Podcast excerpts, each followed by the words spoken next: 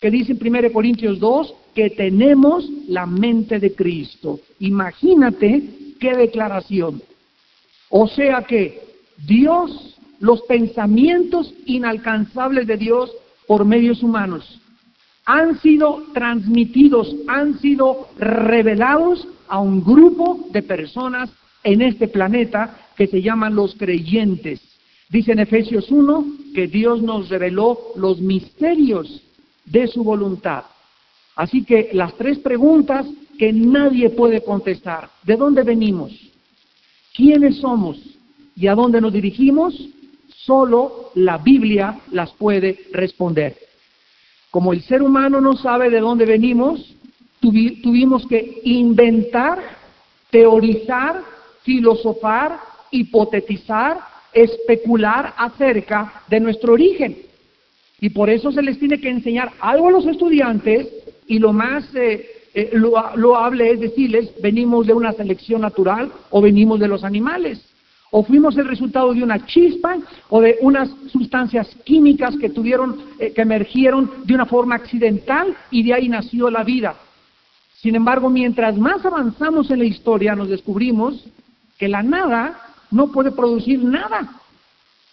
Entonces, para que haya habido un comienzo, para que haya habido un inicio, un principio de todas las cosas creadas, tuvo que haber a fuerza una causa, porque físicamente todo efecto tiene una causa.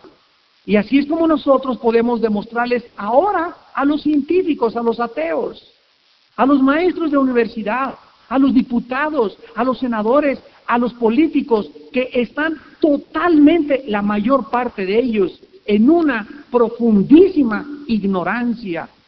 Y la forma como creen, le creen mejor a Walter Mercado, le creen mejor al Dalai Lama, le creen mejor a cualquier otra persona que a Jesucristo.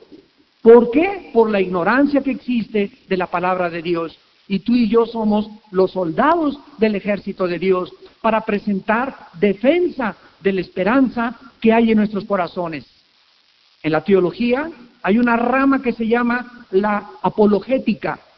Viene de la palabra defender. Los cristianos que aman la apologética son los que se dedican a defender las verdades de la Biblia ante las ideologías y las filosofías del mundo.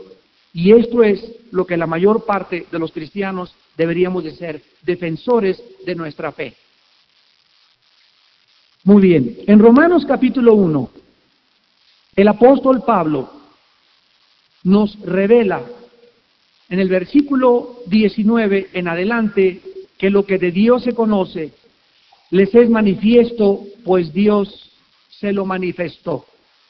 Porque las cosas invisibles de Él, su eterno poder y deidad, se hacen claramente visibles desde la creación del mundo, siendo entendidas por medio de las cosas hechas, de modo que no tienen excusa.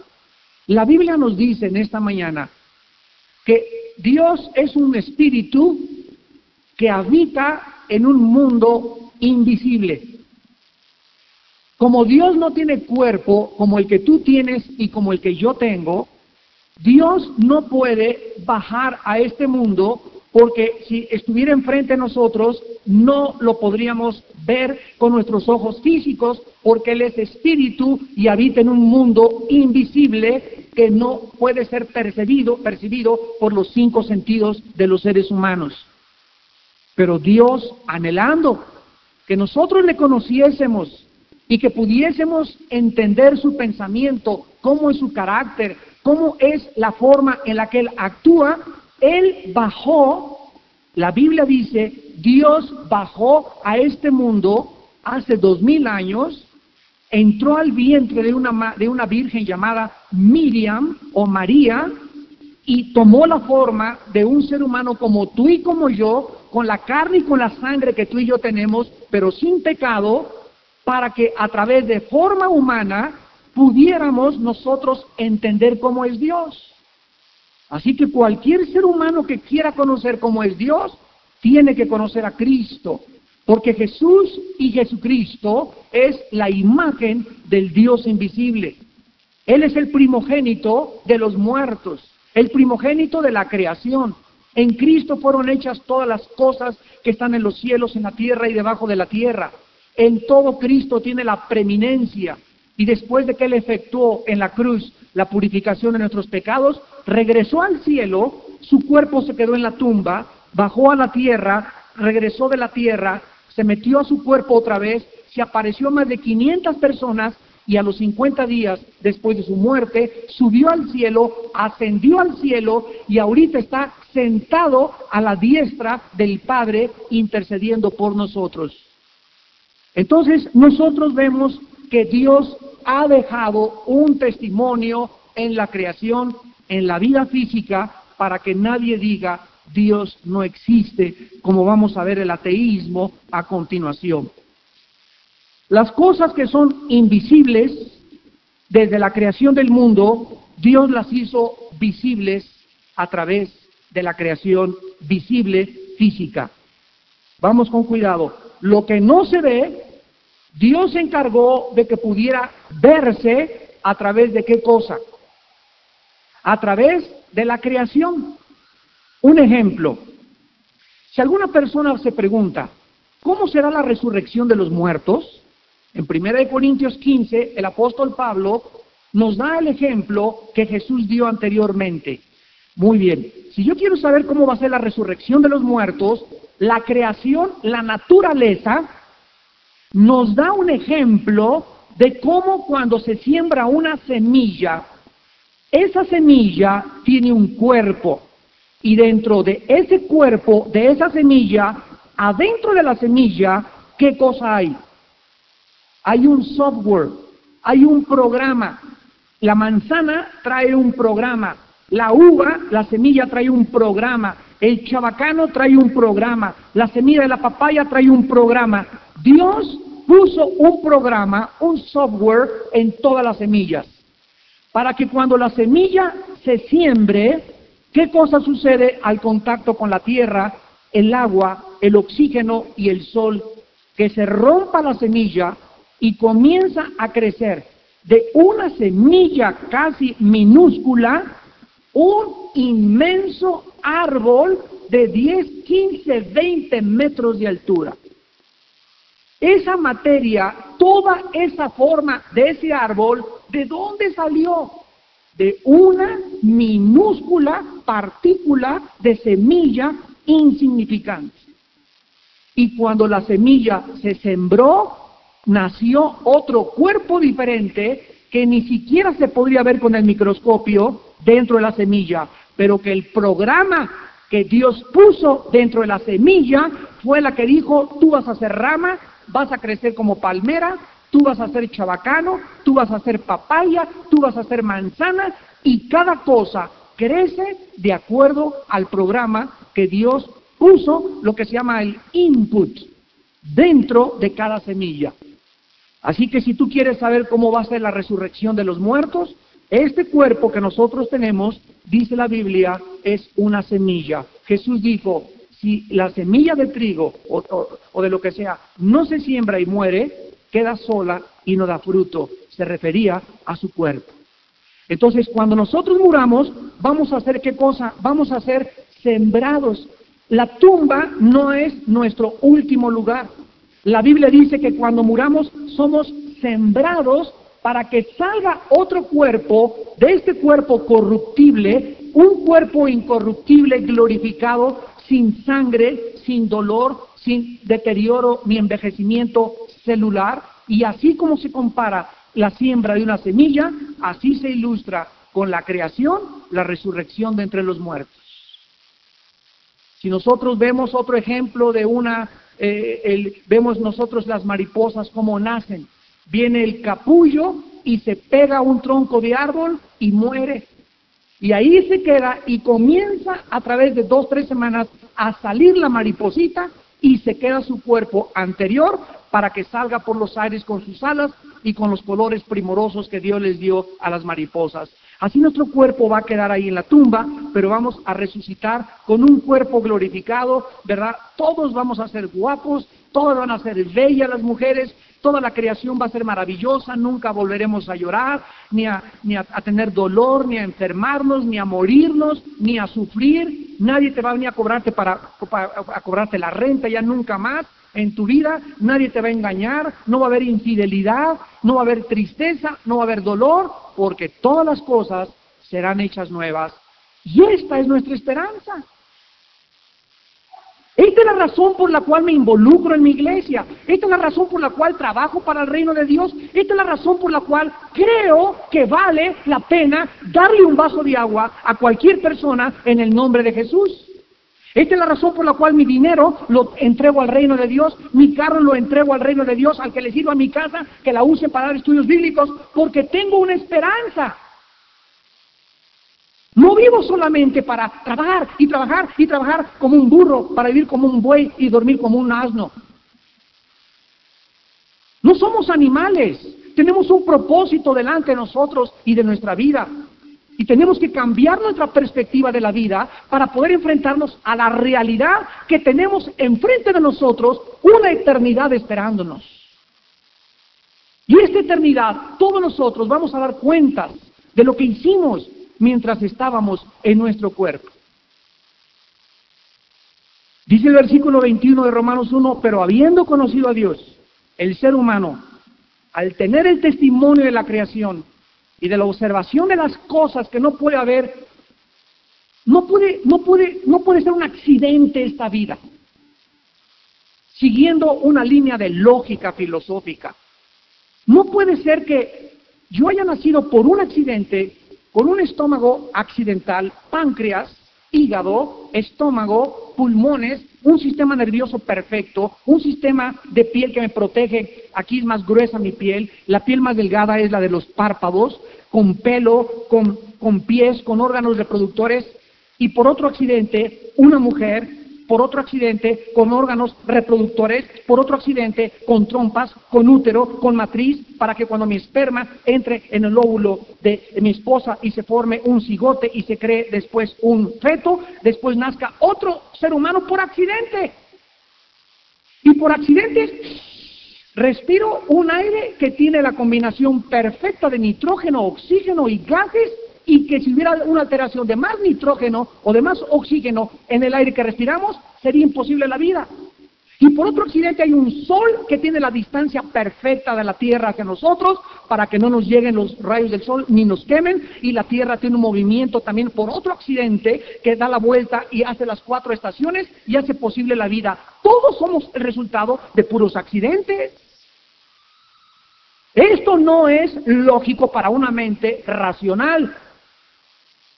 Pero miren ustedes lo que sucedió en el versículo 21. Pero habiendo conocido a Dios, no le glorificaron como a Dios, ni le dieron gracias, sino que se envanecieron en sus razonamientos y su necio corazón fue entenebrecido, profesando ser sabios, se hicieron necios. ¿Qué le pasó al ser humano de acuerdo a la Biblia? El ser humano se ensoberbeció. Se ensoberbeció. Miren ustedes, antes del siglo XX, Francis Bacon, Blaise Pascal, Isaac Newton, Galileo Galilei, los más grandes científicos y que más han aportado a la ciencia, a la biología, al conocimiento, eran cristianos.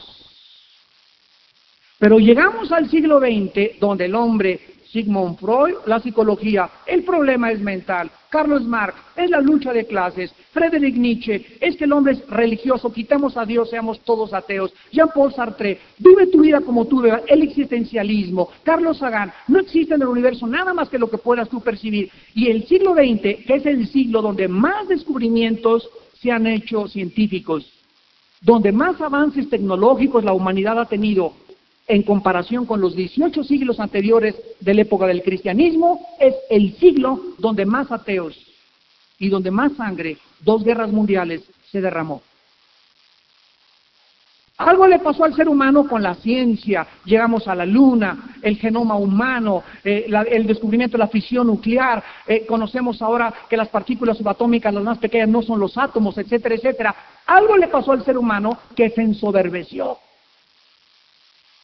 Y ahora los seres humanos se creen dioses. Y nunca la humanidad había estado tan confundida como en el siglo XXI. Cambiaron, dice el versículo 23, cambiaron, sustituyeron la gloria de Dios incorruptible en semejanza de hombre corruptible, de aves, de cuadrúpedos y de reptiles. Escuchen, en lugar de que el ser humano fuera a adorar a Dios, van a Teotihuacán a cargarse de energía con el sol.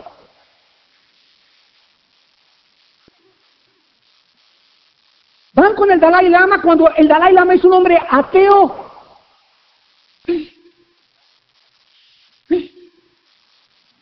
¿Sabían que el Dalai Lama es ateo y que el budismo es una religión atea, que no creen en Dios? ¿Qué me puede aportar ese hombre? ¿Qué conocimiento tiene él si para él después de la vida no hay nada más que regresar en la transmigración? Pregunto una reencarnación. Si no hay reencarnación, ¿quién es el que lo reencarna? Señor Dalai. Es increíble al grado que el ser humano ha llegado. Un hombre que dice que no hay Dios, y aquí tenemos a Jesucristo que nos dice, yo soy el camino, la verdad y la vida, yo di la vida por ustedes en una cruz, yo soy la resurrección y la vida, que colgó en la cruz y demostró que tenía la vida sobre el poder de la muerte, si no hubiera resucitado Cristo, no, el cristianismo no podría existir, porque el cristianismo tiene una base intelectual y filosófica que es la resurrección. Si Cristo no hubiera resucitado, no existiría el cristianismo. ¿Quién nos podría entonces decir qué esperanza tendríamos de una vida después de esta vida?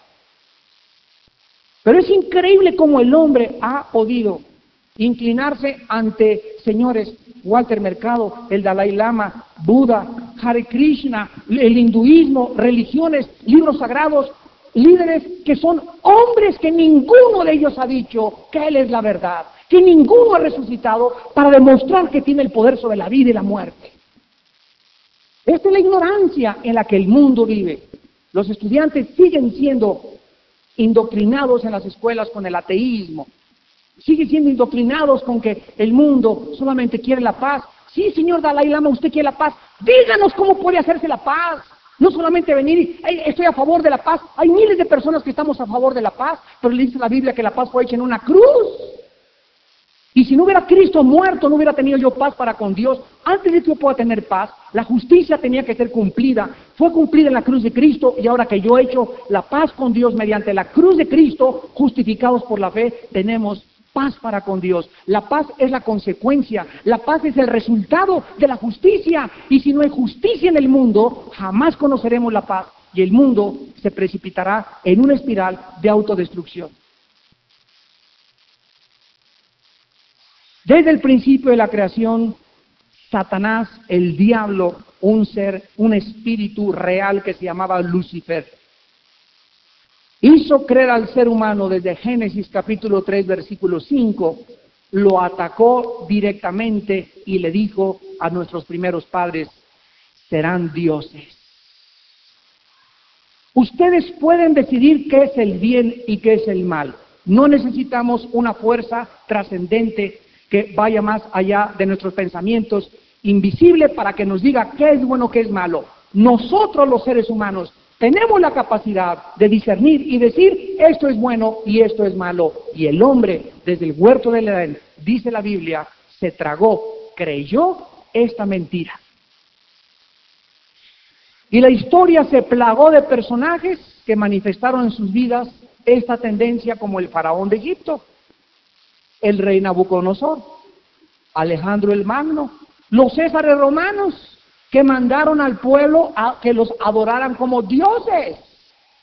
Los césares se creyeron dioses, Calígula nombró Dios a su caballo.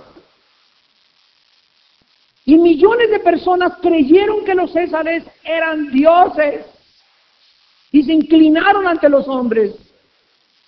Oiga, pero eso fue otra época. No, el siglo pasado, el siglo XX, en 1940, un hombre llamado Adolfo Hitler, el Führer, le dijo a Alemania, yo los llevo a un imperio que le llamó el Tercer Reich, Reich significa imperio que va a durar mil años. Si yo hubiera oído a esa persona, hubiera dicho, está loco de que fumó.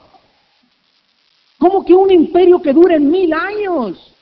Escúchenme, damas y caballeros, en Alemania de la Segunda Guerra Mundial no era una Alemania de campesinos y de gente inculta e ignorante.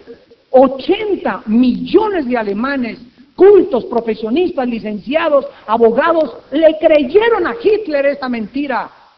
80 millones de alemanes fueron engañados. Y creyeron que realmente Hitler iba a crear una raza superior en el mundo y que Alemania reconquistaría la derrota y la humillación de la Primera Guerra Mundial y se levantaría como la primera potencia que gobernara en el mundo. Y saben ustedes, todos los asesores de Hitler todos los asesores de Hitler eran lamas del Tíbet. Cuando llegaron en la Segunda Guerra Mundial, la coalición comandada por el general MacArthur, y entraron a Berlín y encontraron a Hitler que se había suicidado, encontraron en Berlín 500 cadáveres alrededor del búnker de Hitler de puros budistas. 500 budistas, ¿por qué? Porque a Hitler le dijeron, a través de la filosofía de un hombre alemán también, Friedrich Nietzsche, que se podía crear una nueva superraza y lo estipuló en su libro, así hablaba Zaratustra y el, superhombre. Y que en el Tíbet se encontraba donde habían ascendido unos hombres que venían del más allá y se le llamó la generación del Tule o los misterios del Tule. Entonces Hitler mandó traer a los monjes budistas del Tíbet a Alemania para poder encontrar entre ellos la sabiduría para crear a la nueva raza. ¿Por qué es que no es coincidencial? ¿Por qué esto es tan importante? Porque nos damos cuenta que ahí precisamente en el Tíbet, de acuerdo a la Biblia, se encuentra una concentración enorme de los demonios del infierno. Toda esta información, la gente, la mayor parte de la gente no la conoce. 500 monjes budistas, léelo en la enciclopedia británica, estaban alrededor de Hitler cuando él se suicidó, con su esposa Eva Braun Braun. Mao Zedong, José Stalin, que mandó matar a más de 45 millones de personas en una purga increíble en Rusia, dice su hija, Bablaraska, Aquí antes de morir estaba eh, José Stalin ya agonizando y entonces comenzó a gritar, oigo lobos, oigo lobos que vienen a devorarme. Y se levantó con su puño y dijo, aun cuando me devoren, siempre estaré contigo, Dios. O sea, antes de morir José Stalin, uno de los dictadores más crueles y horribles de la historia del siglo XX, retó a Dios antes de morir. Y esos lobos que estaba oyendo eran demonios que venían por su alma para llevárselo al infierno.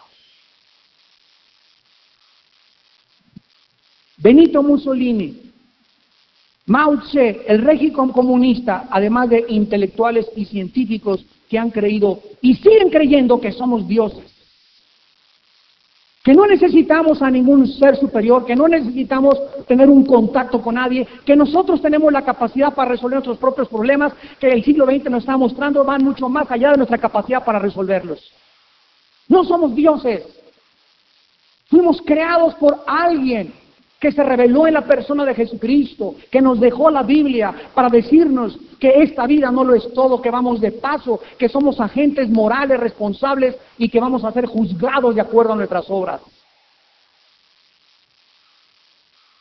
En el Salmo 9, en el Antiguo Testamento,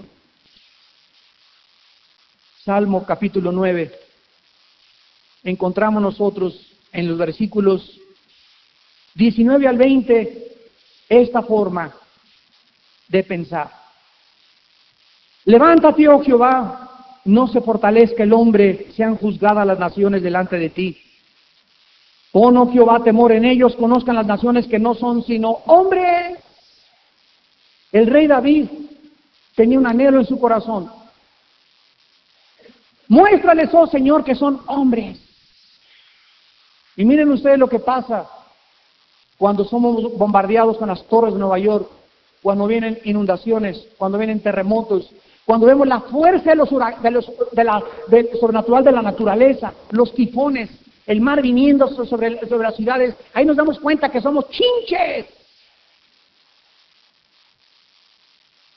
Que hay fuerzas sobrenaturales inmensamente más grandes contra nosotros y contra nuestra capacidad de poder detenerlas. Pasa un meteoro y comienza la raza humana.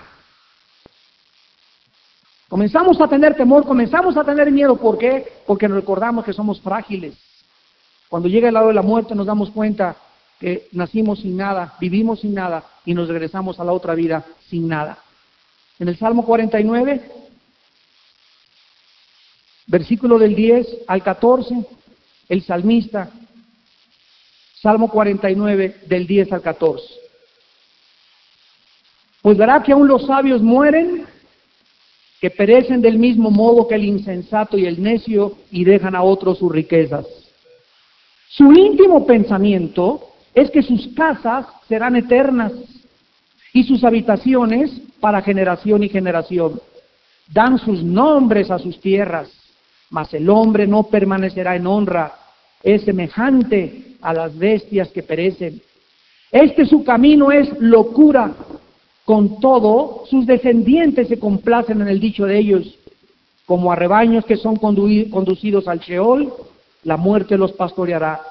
Y los rectos se enseñorearán de ellos por la mañana, se consumirá su buen parecer, y el Seol será su morada. Aquí se nos muestra la vanidad de la forma como el ser humano percibe la vida sin Dios. Esta es mi casa. Y mientras sea mi casa, mi castillo de Chapultepec, este es mi Mercedes-Benz, estos son mis zapatos Floor Shine. Estos son mis trajes Robert. Este es mi título que tengo yo de tres, licenciaturas y cuatro doctorados. Y todo lo que el hombre adquiera, sus coches, sus closets, su ropa, todas las casas que puedas tener, todo absolutamente en el día de tu muerte, ni el anillo de casado te llevas. Y te enfrentas ante el porvenir ante el reino de Dios donde todo aquello que por lo cual luchamos, creíamos hacernos un nombre, ser famosos, ser populares, adquirir dinero, meterle al banco, meterle al banco, creíamos que todo eso y de repente todo en un minuto, en el momento de nuestra muerte, no tenemos absolutamente nada. Y se les queda a tus hijos que como alacrancitos están esperando que se muera el viejo Y creemos que la herencia es dejarle a mis hijos una casa para que no sufra como yo sufrí, un coche para que no sufra como yo sufrí. La mejor herencia, dice la Biblia, que le podemos dejar a nuestra descendencia es que fuimos hombres de Dios. Que tengan en su vida el conocimiento del Altísimo y el temor de Dios en sus corazones. Pueden quedarse sin nada los muchachos, pero si tienen a Cristo lo tienen todo. Y Cristo será suficiente para levantarlos, para darles un nombre y herencia entre los santos. Gloria a su nombre. Y en el Salmo 108.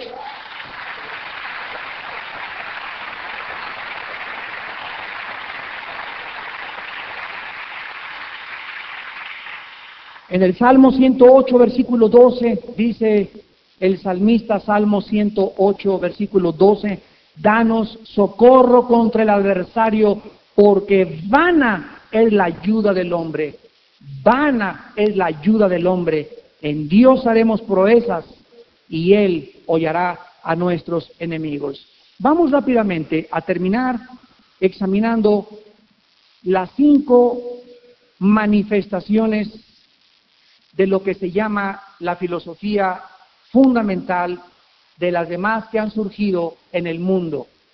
Hay una base que es la base del humanismo, que es la base del ateísmo, que es la base de la evolución, que es la base del relativismo, del secularismo, del hedonismo, etcétera, etcétera. Las vamos a explicar y necesitamos entenderlas para que cuando tú hables con tu maestro en tu escuela o con psicólogos, oigas un político o un científico, tú sepas ¿Por qué piensa como piensa y los podamos ayudar?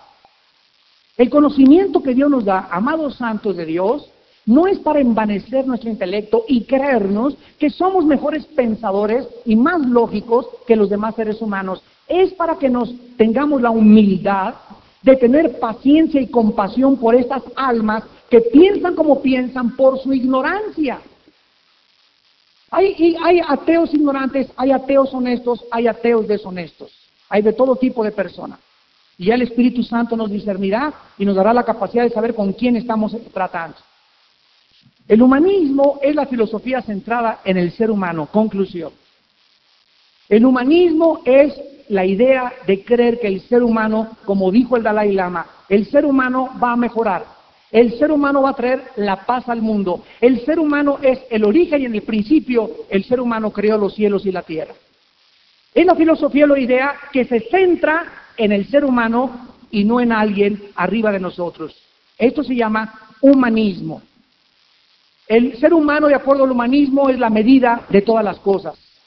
El ser humano puede actuar, puede descubrir su origen, puede saber quién es, puede saber a dónde va, sin la ayuda de Dios. Las respuestas de los misterios del universo, el ser humano las puede encontrar. La primera rama del humanismo es el ateísmo. La palabra a o el prefijo a significa en el griego sin, y teos Dios. Ateo significa sin Dios.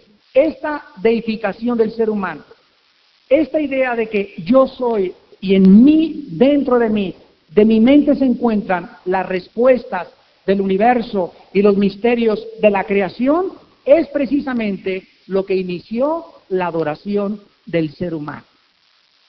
Descartes postuló la idea revolucionaria de que la mente humana y no Dios es la fuente del conocimiento y de la sabiduría, lo mismo que el Dalai Lama. ¿Saben qué significa Dalai Lama? Océano de sabiduría. Se le considera el hombre más sabio del planeta Tierra.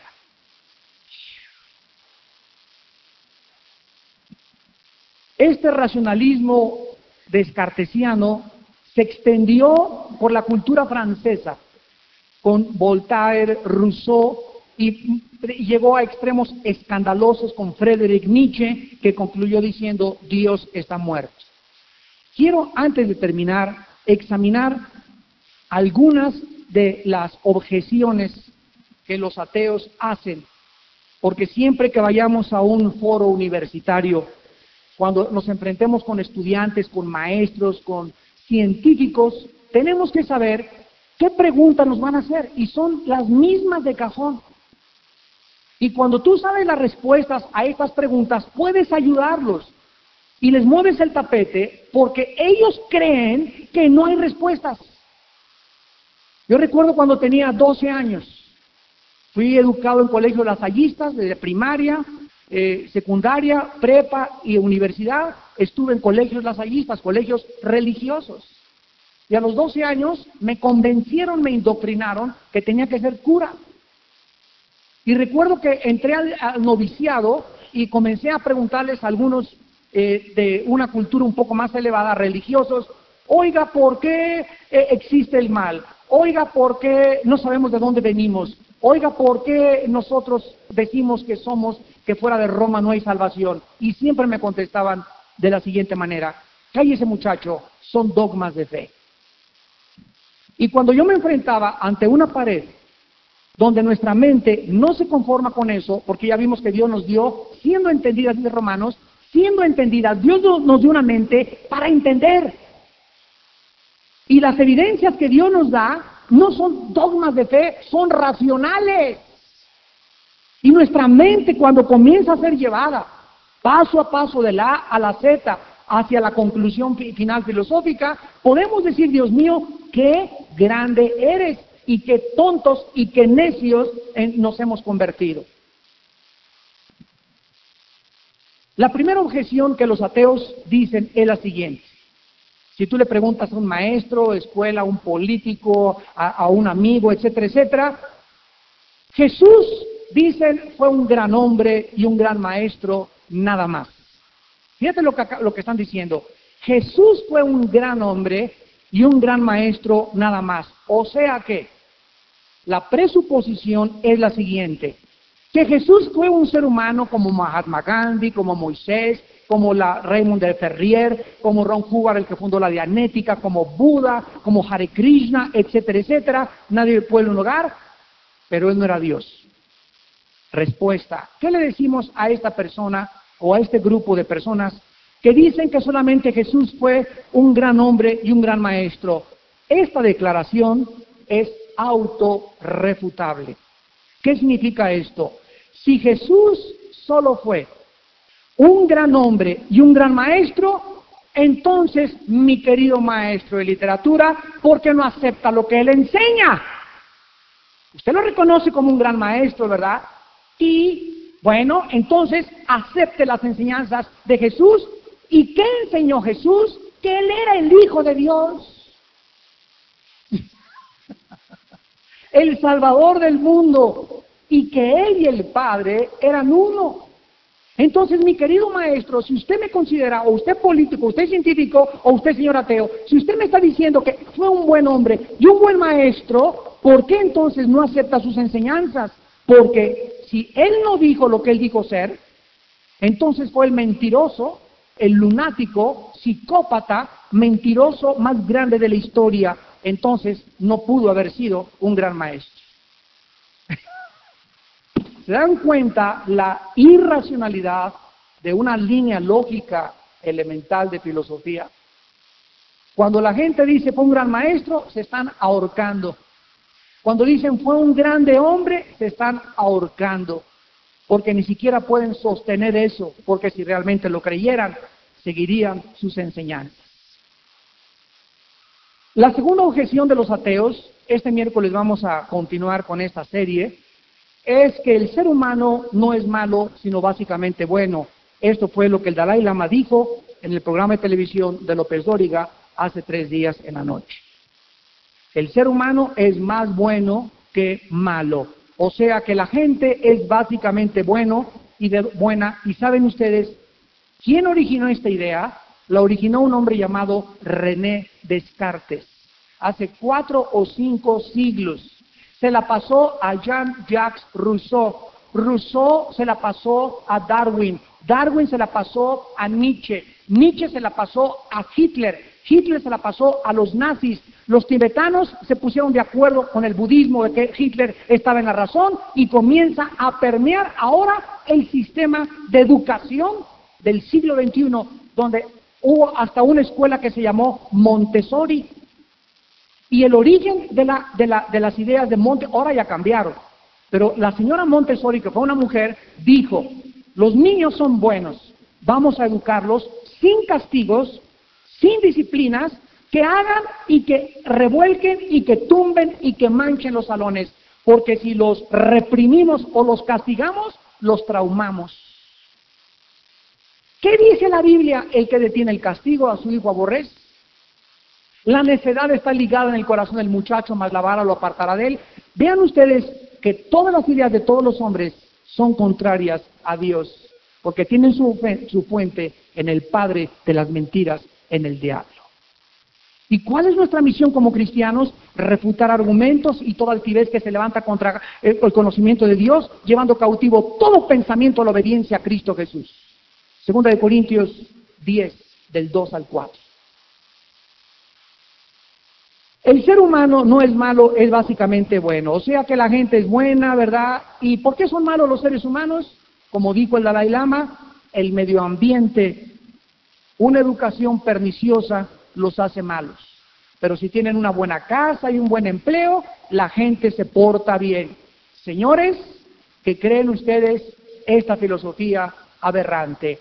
Esta declaración ni siquiera corresponde a los experimentos ni a la realidad de la sociología ni de la misma psicología. La misma historia de la psicología y la sociología nos dan pruebas irrefutables de que la naturaleza humana está corrompida y que básicamente somos malos y no buenos. ¿Qué prueba tenemos? A un niño nunca le enseñas a un niño a que diga mentiras, las dice por naturaleza.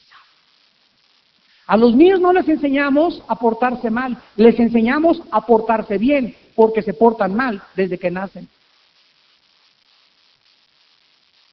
Las rabietas, los gritos, bueno, Y vemos cómo el niño quiere eso.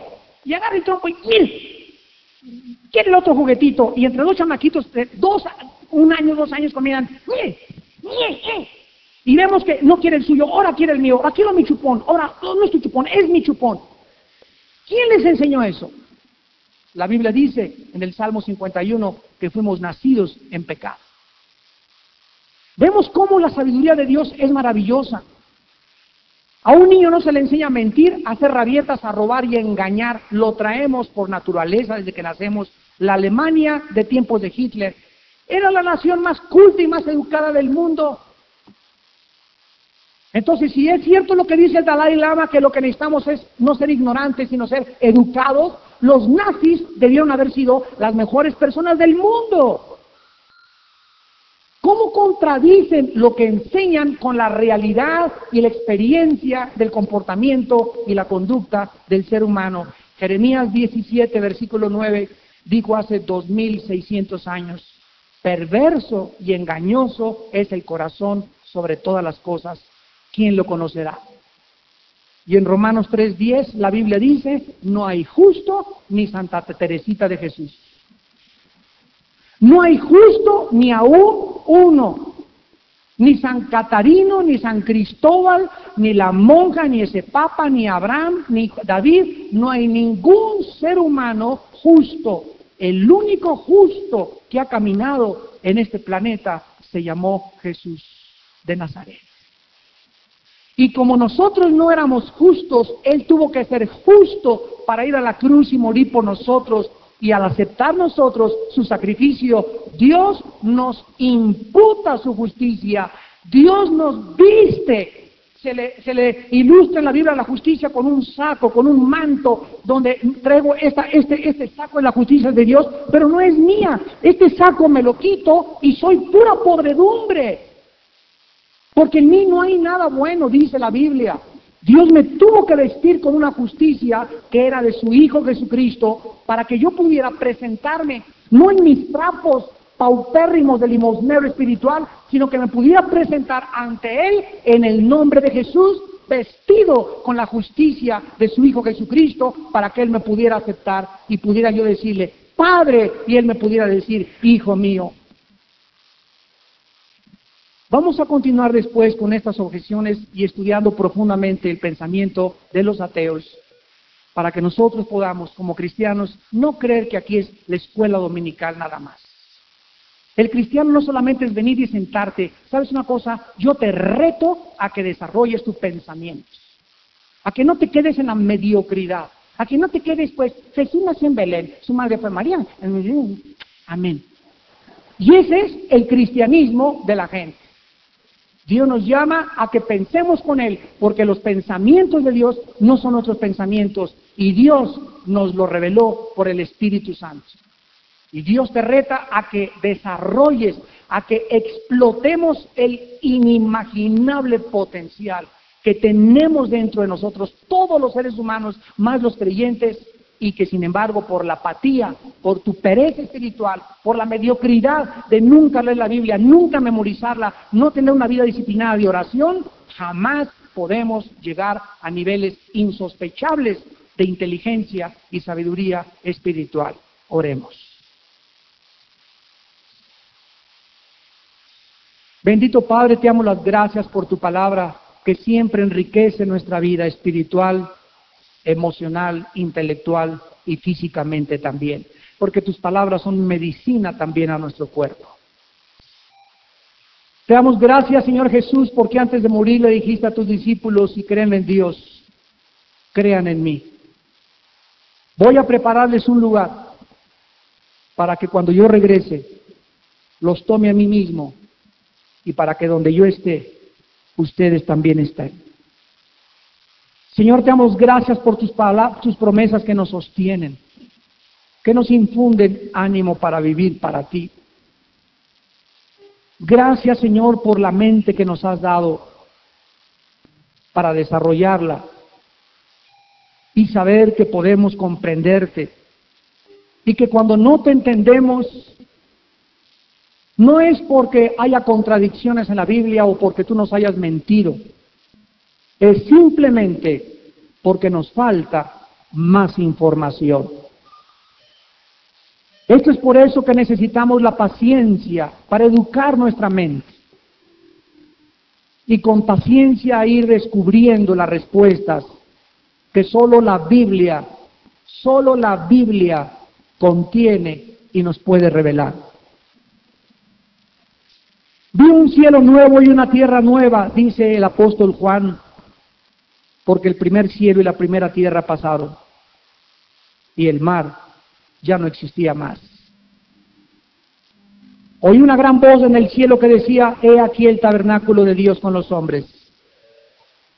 Él morará con ellos. Ellos serán su pueblo y Dios mismo estará con ellos como su Dios. Enjugará Dios toda lágrima de los ojos de ellos y ya no habrá muerte. Ni habrá más llanto, ni clamor, ni dolor, porque las primeras cosas pasaron. Gracias por la esperanza que tenemos, oh Dios. Gracias porque estamos esperando, Señor, el cielo, lo cual es un lugar real donde estaremos contigo para siempre. Y cuando sea la resurrección de los muertos, bajaremos a la tierra a reinar con Cristo en este planeta otra vez. Gracias porque nuestra obra en ti no es en vano, Esfuércense, dice la palabra de Dios, y sean valientes, hijos míos. No tengan miedo, pequeña manada. Estoy con ustedes todos los días hasta el fin del mundo. Mi mano derecha te sostendrá, no tengas miedo. Estaré contigo, no te dejaré ni te desampararé, nunca, dice el Señor. Como la gallina cubre con sus alas a sus pollitos, vengan, dice el Señor, y queden bajo mis alas protegidos. Porque el que habita el abrigo del Altísimo morará bajo su sombra por todos los siglos de los siglos. Diré yo a Jehová, castillo mío, mi esperanza en ti confiaré, Señor. Contigo derrotaré ejército y asaltaré muros, en mi Dios haré proezas, porque tú eres el que nos fortaleces. Tú eres el que nos das ánimos para seguir viviendo. Tú eres Dios y nosotros ovejas de tu prado.